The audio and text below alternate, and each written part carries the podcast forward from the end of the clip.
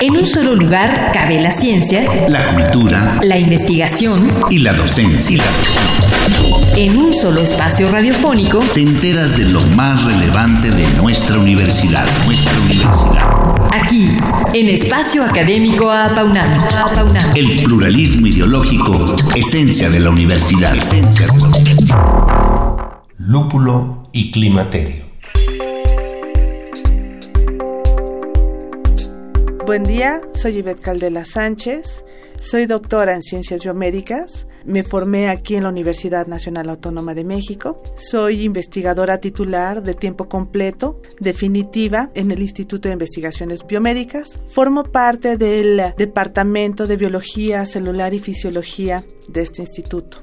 Cuento con diversas publicaciones, principalmente en el área de cronobiología. También he tenido una intensa labor docente durante estos años que he tenido la fortuna de ser parte de esta institución. Formo parte también del Sistema Nacional de Investigadores y formo parte también del programa de obesidad y salud del Instituto de Investigaciones Biomédicas.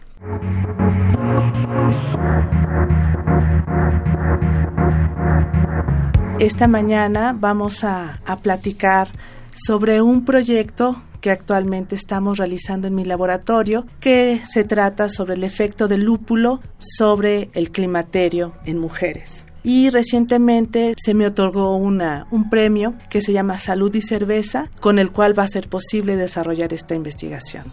Bueno, pues bienvenida y muchas gracias por participar en nuestro programa, doctora Caldelas. Para empezar nuestra conversación, quisiéramos preguntar en qué consiste la etapa del climaterio y en qué se diferencia con la menopausia. Ok, el climaterio eh, se trata de esta etapa de transición eh, que ocurre en las mujeres de la vida eh, reproductiva activa a la terminación de la misma. Durante esta etapa, el climaterio abarca desde la premenopausia, menopausia y posmenopausia. A toda esta estos años se le conoce como climaterio. Lo que ocurre en esta etapa es que eh, hay un agotamiento en la función ovárica, empiezan a, a disminuir los niveles de hormonas como la progesterona, los estrógenos, y se empiezan a incrementar otras hormonas como la hormona liberadora de, las, eh, de, los folículos. Y todos estos cambios hormonales traen consigo una serie de signos y síntomas muy incómodos para la mujer. ¿Qué son los folículos? Los folículos, eh, en los ovarios tenemos una serie de... Um, eh, um, de donde se forman nuestros los ovarios, nuestros los, óvulos. Los óvulos, que son los que se maduran mes con mes y que son los que, digamos, las células primordiales, que si no se fecundan, eh, generan este desprendimiento del endometrio, la menstruación, y de ser fecundados, pues se da origen a un, a un nuevo ser vivo. ¿Y entonces la diferencia entre menopausia y climaterio es? que ya no hay estos folículos, que se agotan estos folículos. Y entonces ya no hay eh, eh, la función ovárica como en, durante la etapa reproductiva. Doctora, ¿cuál es actualmente la aproximación terapéutica más eh, recurrida para el alivio de los síntomas asociados al climaterio y la menopausia?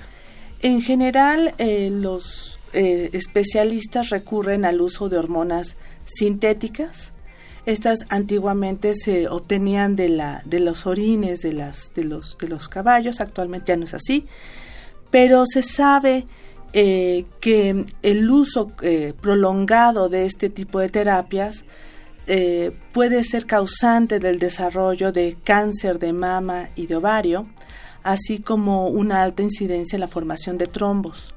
Entonces, por eso es relevante buscar alternativas para el, eh, eh, disminuir los síntomas de, la menopausia sin tener que recurrir a este tipo de tratamientos. ¿Y qué tipos de, síntomas son los que se presentan? Eh, se presentan, por ejemplo, cambios vasomotores y con eso me refiero cambios, por ejemplo, en la regulación de la temperatura, los muy famosos bochornos y sudoraciones nocturnas son uno de los de las síntomas más eh, frecuentes que se presentan, cambios en el estado de ánimo, eh, depresión, eh, un incremento también muy importante de ansiedad, um, un cambio en la regulación del ciclo sueño-vigilia, cambios génico, genitourinales, irritaciones, resequedad vaginal, también se acompaña de... Um, en la alimentación. más que en la alimentación, una ah, acumulación de tejido adiposo en la zona visceral, en, el abdomen. Eh, se favorece mucho estos cambios metabólicos durante la durante la, esta etapa de la menopausia. ¿Y en qué edades se presenta principalmente? La disminución de la, de la síntesis de estas hormonas ocurre a partir por ahí de los 37 años, pero se agudiza por, después de los 40 años y generalmente la menopausia, que es el cese de la menstruación durante un año, generalmente ocurre entre los 42 a 50 años. Bien, eh, ¿qué es el lúpulo y cómo intuyeron que podría servir como alternativa terapéutica para los trastornos provocados en el climaterio y menopausia? El lúpulo es una planta trepadora que ha sido usada por el hombre, bueno, desde hace siglos porque se utiliza para la fabricación de la cerveza, es la que le da el sabor amargo a la cerveza y también se utiliza para la elaboración del pan. Esta planta eh, eh, se sabe, hay algunos reportes de que es muy alta en fitoestrógenos. Y actualmente existen muchos estudios y muchas terapias a nivel mundial con, con hormonas bioidénticas que se obtienen de plantas, por ejemplo de la soya, del camote, y se sabe que el lúpulo tiene estos fitoestrógenos que son más potentes, 100 veces más potentes que los de la soya y el camote. Y esto es por la alta afinidad que tienen los estrógenos de el lúpulo sobre los receptores a estrógenos que tenemos los humanos. ¿Y desde cuándo se usa? El lúpulo no se ha usado como tal, se utiliza en Europa por sus efectos sedativos, se utiliza junto con valeriana para para los problemas de ansiedad.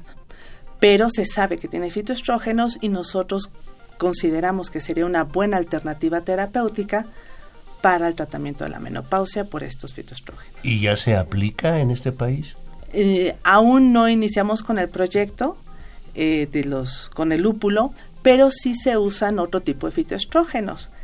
De hecho, hasta en las farmacias se venden fitoestrógenos obtenidos de la soya, eh, principalmente. ¿Por qué en concreto creen que puede eh, aportar a la salud de la mujer en esta etapa? ¿Qué beneficios ofrece?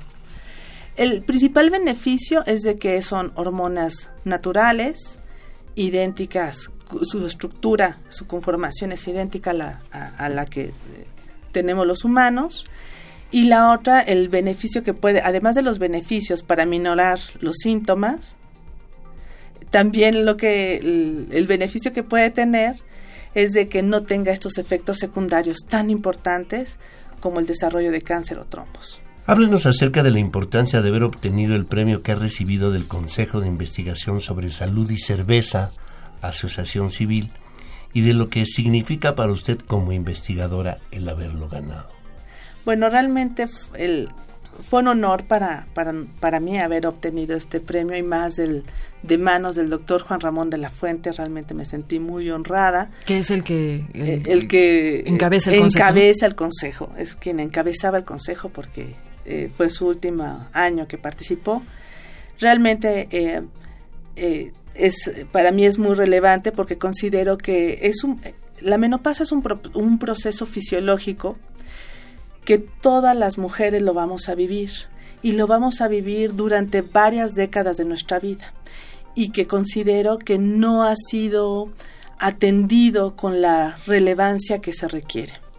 Y el poder tener este premio para desarrollar este proyecto, creo que va a ayudar al Estado, a, la calidad de vida de muchas mujeres a largo plazo.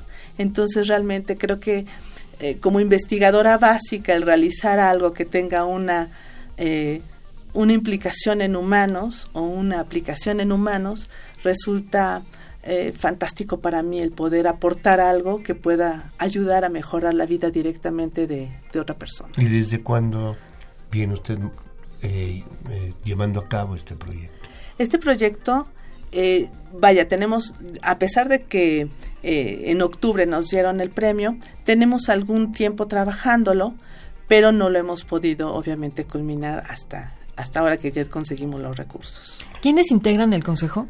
El consejo está el doctor um, Juan Ramón de la Fuente, la doctora Patricia Ostrowski. Bueno, gente de alta trayectoria en la UNAM. Sí, eh, de la UNAM y del Instituto Nacional de Ciencias eh, de la Nutrición Salvador Subirán. Eh, había también gente de, de CONACYT, en fin, son todos investigadores muy reconocidos. ¿Y cómo nace esta idea en ustedes? Del de la, del proyecto de poderlo empezar a desarrollar. Eh, primero al ver la convocatoria sabemos del problema de la menopausia eh, eh, que, que vive cotidianamente todas las mujeres. Y al ver este esta aplicación del lúpulo y de que no es tóxico y de que tiene todos estos fitoestrógenos con alta afinidad a los receptores de estrógenos femeninos entonces fue cuando decidimos vamos a aprobarlos. Ahora lo que, eh, como vamos a continuar este proyecto, estamos ahora tratando de em, organizarnos, se va a preparar pláticas para informar a las señoras que estén más o menos en esta etapa, para empezar a invitarlas a participar.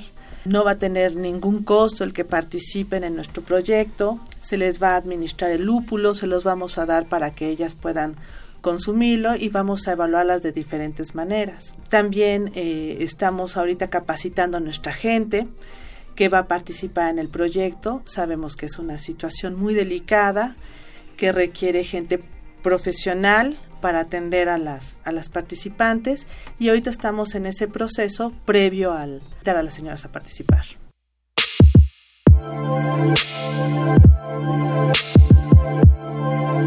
Considero que es un tema relevante para la UNAM, ya que es nuestra labor como investigadores proponer nuevas alternativas terapéuticas que no tengan efectos secundarios que pongan en riesgo la salud de, de, las personas y mejorar la calidad de vida. Yo creo que la UNAM se ha caracterizado por proveer nuevas estrategias, no nada más conocimiento, sino nuevas alternativas terapéuticas para la población. Entonces yo creo que esa sería nuestra principal aportación. Bueno, pues doctora, el tiempo del programa se ha terminado, por lo que le agradecemos la presencia a la doctora Ivette Caldela Sánchez aquí para explicarnos su investigación acerca de cómo el lúpulo podría reducir los síntomas del climaterio. La volveremos a tener la próxima semana para que siga comentándonos más acerca de este interesante tema. Muchísimas gracias. Gracias. Gracias a ustedes por la invitación.